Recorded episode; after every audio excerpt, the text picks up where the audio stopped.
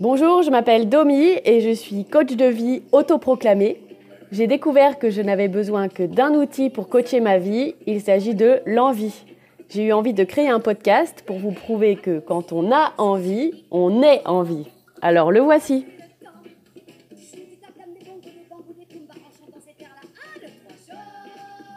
Oui, c'est bien Annie Cordy en fond sonore. J'avais envie. Vous écoutez l'épisode 51 du podcast Envie avec 3 i comme dans i. Cet épisode s'appelle Pardonner de Kyo. Dans cet épisode, je vous propose une vision égoïste du pardon pour vous donner envie de pardonner et je vous apprends ce que sont les verbes transitifs directs et indirects. Bonne écoute je suis l'enfant d'un peuple sourd, qu'on vienne à mon secours. J'ai construit ma vie et des barrières autour, sans jamais voir le jour. J'ai prié mes dieux enfermés seuls dans ma tour. Comme toi, j'ai voulu un visage et voir du paysage. Prendre le large, écouter mon message. Les barreaux d'une cage peuvent céder sous le poids des larmes. Et j'ai pardonné. Et j'ai fermé les yeux, j'ai appris à rêver. Et j'ai pardonné. Et j'ai fermé les yeux sur ma réalité. Voilà, j'avais envie de faire un épisode sur le pardon et je trouve que c'est quand même un bon prétexte pour caser une chanson de Kyo dans ma playlist. Alors j'ai vérifié, c'est un groupe qui date de 2003 et pas des années 90 comme je le pensais. Enfin, en tout cas, cette chanson date de 2003. Moi, je m'imaginais euh, que je l'écoutais quand j'étais ado, mais en fait, j'étais majeure. À 18 ans, c'est sûr, on n'est plus une ado. Hein. Donc, je devais écouter ça l'année de mon bac et en prépa. En tout cas, c'est le genre de chanson qui rentre toute seule dans la tête, sans effort. Si je vous dis dernière danse, bam, direct. Je veux juste une dernière danse avant l'ombre et l'indifférence. Un vertige, puis le silence.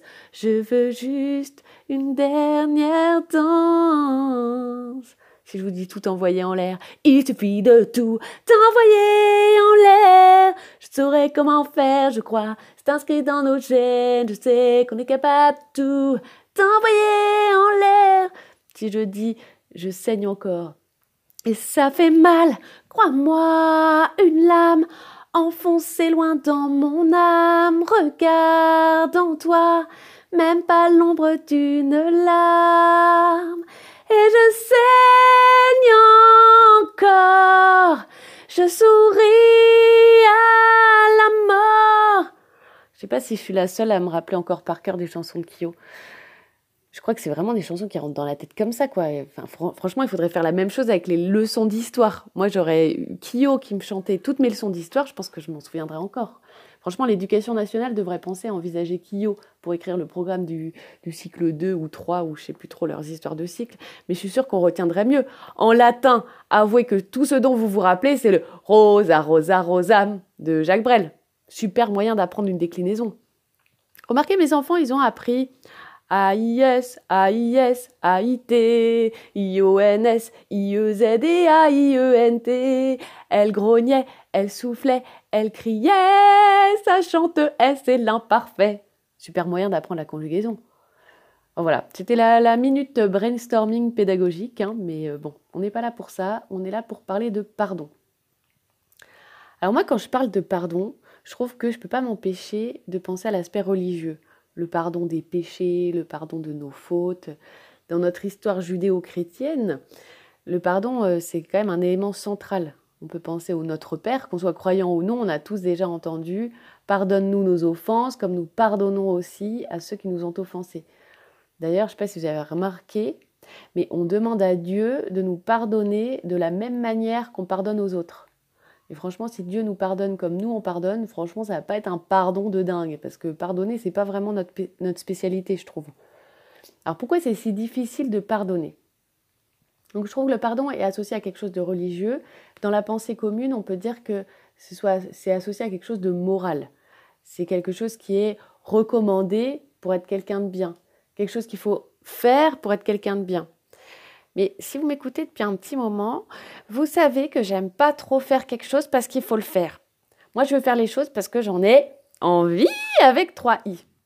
Et si on me dit que je dois pardonner, eh ben moi, ça me donne envie de faire l'inverse. Mais il n'y a, qu'à observer quand on dit à nos enfants Tu demandes pardon Tu demandes pardon Regarde, dis-lui pardon euh, On peut être sûr que demander comme ça, le pardon de notre enfant va être très sincère.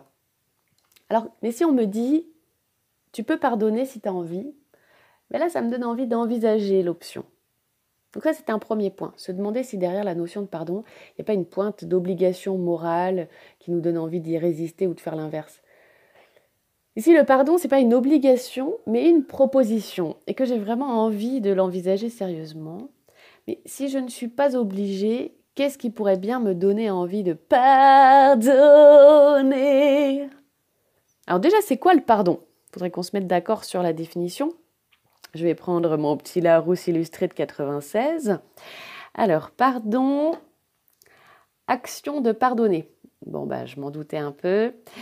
Alors, pardonner. La première définition du verbe, quand il est transitif direct, pardonner quelque chose signifie renoncer à punir une faute, à se venger d'une offense. Et la première définition du verbe, quand il est transitif indirect, Pardonner à quelqu'un signifie cesser d'entretenir à son égard de la rancune ou de l'hostilité pour ses fautes. Et moi j'ai envie de me focaliser sur cette définition-là. Cesser d'entretenir à son égard de la rancune ou de l'hostilité pour ses fautes. Parce que je trouve que cette définition, elle parle d'abord de moi. Elle parle des émotions que j'entretiens au sujet de la faute de quelqu'un. Je choisis donc dans un premier temps la définition du verbe quand il est transitif indirect. Si vous ne savez plus ce que ça veut dire transitif direct ou transitif indirect, eh bien je vous propose d'attendre la fin de l'épisode afin de réviser cet élément important de notre langue. Donc pardonner à quelqu'un, c'est cesser d'entretenir de la rancune et de l'hostilité pour la faute de quelqu'un. Si vous m'écoutez depuis quelque temps, vous savez ce que je pense des émotions. C'est nous qui les créons et c'est nous qui les ressentons. Nous les créons par notre interprétation de la réalité et alors nous ressentons des émotions ce qui signifie que quelque part, nous choisissons notre climat émotionnel. Et quand je n'ai pas envie de pardonner à quelqu'un, eh bien j'entretiens pour lui des pensées qui vont créer pour moi de la rancune, de la colère, du ressentiment, voire de la haine, de l'aversion, de la répulsion. Et qui ressent ces émotions? Est-ce que c'est la personne qui nous a fait quelque chose de mal? Non la personne ressent ce qu'elle a envie de ressentir. Peut-être d'ailleurs qu'elle n'est même pas au courant qu'elle a mal agi et elle est là tranquille à vivre sa vie pendant que nous, eh bien, on ressent tout ce cocktail d'émotions. Des émotions qu'on est complètement capable de ressentir. On est câblé pour ressentir toutes les émotions qu'on veut. D'ailleurs, parfois, il y a des émotions désagréables qui sont nécessaires. Ce serait d'ailleurs intéressant d'étudier les émotions nécessaires et les émotions absolument inutiles. Mais toujours est-il qu'on est capable de ressentir toutes les émotions qu'on veut. Mais est-ce qu'on a vraiment envie de continuer à les ressentir euh, toute notre vie ou pendant des mois ou des années? Quand on prend le temps d'y penser, on se dit que quand on choisit de ne pas pardonner à quelqu'un, eh bien on choisit d'entretenir des pensées qui nous font mal à nous. La première personne à souffrir de notre refus du pardon, c'est nous-mêmes. La personne qui nous a blessés continue à le faire dès qu'on entretient des pensées de rancœur à son sujet. C'est comme si on revivait la blessure en permanence. C'est comme si on perpétuait le mal que la personne nous a fait. Et ben moi, quand je comprends ça, ça me donne déjà un peu plus envie de pardonner. Parce que je sais que la première bénéficiaire de mon pardon, eh ben ça va être moi. Et ouais, encore quelque chose d'égoïste, un peu comme l'amour. Quand le pardon est d'abord pour me sentir mieux, eh ben moi j'ai carrément envie de l'envisager. Alors ça paraît carrément moins noble que le sens habituel du pardon qui nous confère un sentiment de supériorité morale, de regarder comme je suis quelqu'un de bien, quelqu'un qui arrive à passer outre, quelqu'un qui a un grand cœur. Mais en vrai, pardonner, c'est d'abord se faire du bien à soi. Et la prise de conscience que mon état émotionnel ne punit pas l'autre, mais moi, bah, ça peut déjà me donner envie d'aller sur le chemin du pardon. Et donc trouver un moyen de cesser d'entretenir de la rancune envers l'autre, L'autre a même pas besoin d'être au courant, c'est quelque chose que je peux faire euh, tout seul de mon côté. Alors quand je parle de pardon, je me rends bien compte que c'est un sujet très vaste et qu'il y a différents degrés de choses à pardonner, différents degrés de fautes, différents degrés de blessures qui vont pas avoir le même impact sur nos vies et ça va pas prendre le même temps à guérir. Mais on peut commencer par observer notre difficulté à pardonner des choses qui viennent de se produire. Par exemple, cet ami qui ne nous a pas appelé, ou ce frère qui ne nous a pas soutenus euh, lors de cette épreuve qu'on vient de traverser, ou ce père qui n'a pas été présent à un événement important pour nous, ou cette collègue qui nous a dit des paroles blessantes. Toutes ces occasions du quotidien qui nous font souvent choisir le ressentiment et la colère plutôt que d'envisager le pardon. Et quelle est l'envie qui se cache derrière notre ressentiment? Comment redevenir acteur de notre vie et responsable de notre vie plutôt que victime? Mon ami ne m'appelle pas, je ne veux pas lui pardonner. Mais si je me pose la question, la vérité, c'est que j'avais envie qu'il m'appelle. J'avais envie que ça vienne de lui. Je suis blessée qu'il ne l'ait pas fait.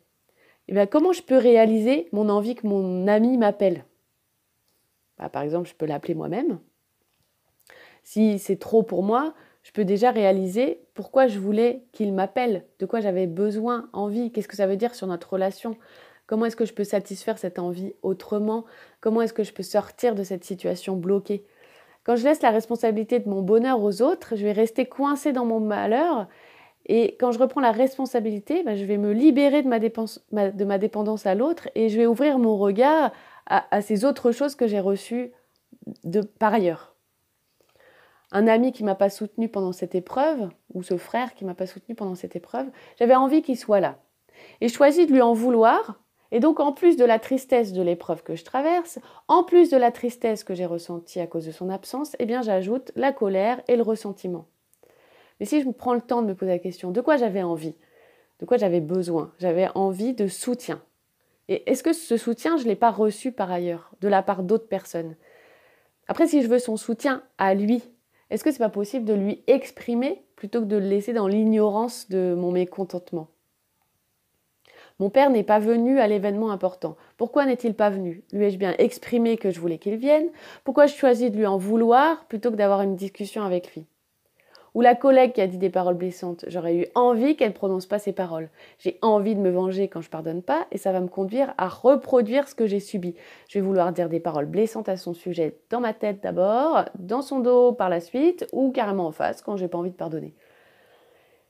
Mais de la même manière, si je reprends la responsabilité de ma vie, pourquoi ces paroles m'ont blessée? Quelle est la part de vrai? Quelle est la part de faux? Qu'est-ce que j'en déduis sur moi? Qu'est-ce que j'en déduis sur elle? Comment est-ce que je veux avancer suite à ça? Et plus je questionne les envies qui se cachaient derrière ma blessure, plus je peux trouver une issue plus constructive que celle de m'enfermer dans le ressentiment. Et je trouve que gérer ces blessures du quotidien, ça peut me permettre de muscler ma capacité à pardonner, à prendre la responsabilité de mes envies, de ma vie, de mes relations aux autres. Alors après, il y a aussi les fautes du passé, un peu plus costaud. Le partenaire particulier qui nous a trompés, par exemple, ou ce parent qui nous a dit des paroles blessantes toute notre enfance ou qui ne nous a pas aimés comme on aurait voulu. Là, on commence à rentrer un peu dans le plus dur. Mais si je reconsidère le pardon comme cet acte égoïste qui va me faire me sentir mieux, je peux me demander de quoi j'ai envie pour ma vie à partir de cet instant. Est-ce que j'ai envie que l'action ou les actions d'une personne dans le passé m'empêchent pour le restant de mes jours à être heureuse, à penser du bien de moi, à me sentir bien? Pardonner, ça ne veut pas dire oublier. Je pense que c'est souvent là aussi où on bloque. On a peur qu'en pardonnant, c'est comme si on faisait comme si rien ne s'était passé avant. Mais pardonner, ça ne veut pas dire oublier, mais juste accepter. Accepter que ça se soit produit, accepter que ça a existé, et décider qu'à partir de maintenant, je veux choisir autre chose pour ma vie. J'ai le choix entre rester dans le ressentiment en ayant un responsable extérieur au malheur de ma vie, ou alors je peux choisir de reprendre ma vie en main et je laisse cet épisode dans le passé. J'accepte que ça soit produit et je décide pour moi de la suite. Alors bien sûr, ça ne se fait pas en cinq minutes, ça demande du temps, probablement une aide extérieure pour démêler les blessures, mais je laisse plus la responsabilité de la suite de ma vie à cette personne de mon passé qui m'a blessée. Je peux aussi chercher à comprendre, étape après. Les personnes qui blessent, c'est souvent des personnes qui ont été blessées elles-mêmes. Même si ça n'excuse rien, ça peut expliquer. Et ça peut conduire à une forme de compréhension, voire de compassion pour la personne qui nous a fait du tort. Et puis il y a les fautes et les blessures pour lesquelles le pardon paraît carrément inenvisageable. Les crimes, les viols, les abus divers. Et encore une fois, pardonner dans le sens transitif indirect, c'est cesser d'entretenir de la rancœur, c'est décider de changer de climat émotionnel. Même si on a tous lu des témoignages de pardon bouleversants, de personnes qui ont traversé des choses terribles et qui choisissent malgré tout de pardonner, c'est vrai qu'on a du mal à se projeter à s'imaginer une telle possibilité. Et moi, je me sens pas du tout légitime pour parler de tel sujet, mais je me dis qu'il est toujours inspirant de lire ces témoignages pour observer jusqu'où le pardon est capable d'aller et comme il est une magnifique option pour redémarrer sa vie. Je pense par exemple au, livre Vous n'aurez pas ma haine de Antoine Léris, qui a perdu sa femme pendant les attentats du Bataclan. Par ce livre, il explique qu'il ne veut pas ajouter de la haine à la haine. Alors, l'autre définition du verbe pardonner, quand il est transitif direct, c'est la suite. C'est renoncer à punir une faute ou à se venger d'une offense. Et je pense qu'elle découle de la première définition. Quand on est en paix et responsable de notre vie, alors nos actions ne vont plus découler de la haine et de la vengeance, mais de la paix et de l'amour. Renoncer à punir une faute ou à se venger d'une offense, c'est pas laisser tous les actes ou crimes sans conséquence, c'est pas supprimer un passage au tribunal ou un passage euh, en prison. Mais notre motivation, c'est plus de faire souffrir l'autre comme nous on a souffert. On veut plus punir l'autre pour lui faire mal comme on a eu mal. Notre motivation, ça peut être d'éviter qu'une personne qui nous a nuit ne nuise à d'autres, mais ce n'est plus de se venger. Notre motivation, ça va être de rompre le cercle de la violence, parce que le cercle de la violence, de la vengeance, c'est un cercle qui est infini. Je me venge, tu te venges, je me venge, tu te venges. Et donc c'est, comme disait Antoine Héris, ne pas ajouter de la haine à la haine. Alors bien sûr, on ne peut pas régler la question du pardon en 15 minutes, mais j'avais envie de vous transmettre cette façon égoïste, entre guillemets, de considérer le pardon, pour redevenir le maître de notre état émotionnel et de notre vie, et de ne pas laisser cela entre les mains de nos bourreaux divers et variés, et parfois supposés. Et la suite, savoir si on a envie d'aller dire à la personne qu'on lui pardonne, je trouve que c'est encore une autre étape que j'aborderai pas ici. Mais j'ai plutôt envie d'aborder notre capacité à nous de demander pardon. Et là, j'ai ma petite chanson pour la semaine prochaine. Vous l'avez? Merci pour votre écoute. À jeudi prochain. Un verbe transitif, c'est quand un verbe est suivi d'un complément d'objet. Transitif, direct, c'est quand le complément d'objet l'est aussi. Transitif, indirect, c'est quand le complément d'objet est indirect.